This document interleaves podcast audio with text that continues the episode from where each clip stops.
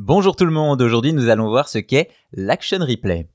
Action Replay, Game Shark, Game Genie, Exploder, Codebreaker, ces noms ne vous disent peut-être rien et pourtant, à une époque, ils ont été très populaires chez les joueurs. En effet, ces accessoires offrent un pouvoir incommensurable pour un gamer, contourner les règles d'un jeu.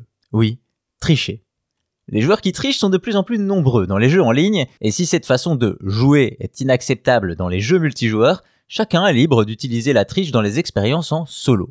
C'est ainsi qu'à travers l'histoire du jeu vidéo, on a vu apparaître des accessoires de triche. Ceux-ci arrivent discrètement en vente par correspondance à la fin des années 80, pour finir par rejoindre le champ des accessoires en autant de variantes que de consoles sur le marché, PS1, Game Boy, GameCube, Mega Drive et bien d'autres, rendant le pouvoir absolu de contourner les règles à portée de main.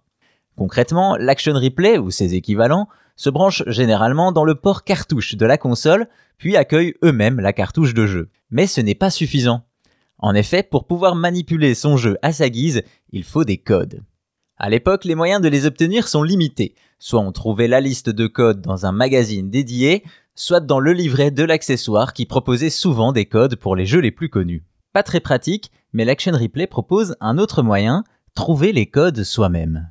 Pour ce faire, on va encoder des valeurs du jeu comme un nombre de vies pour que l'accessoire les reconnaisse et après plusieurs essais, on finit par avoir le code correspondant et à nous, les vies infinies ou tout autre upgrade.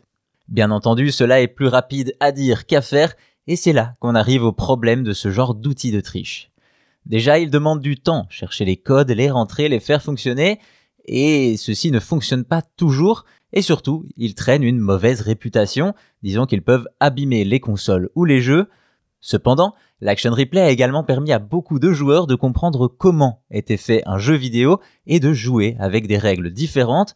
Au final, l'Action Replay et les accessoires de triche ont marqué une génération de joueurs en leur ouvrant la voie vers la modification de jeu, une mode d'ailleurs très vivace encore aujourd'hui.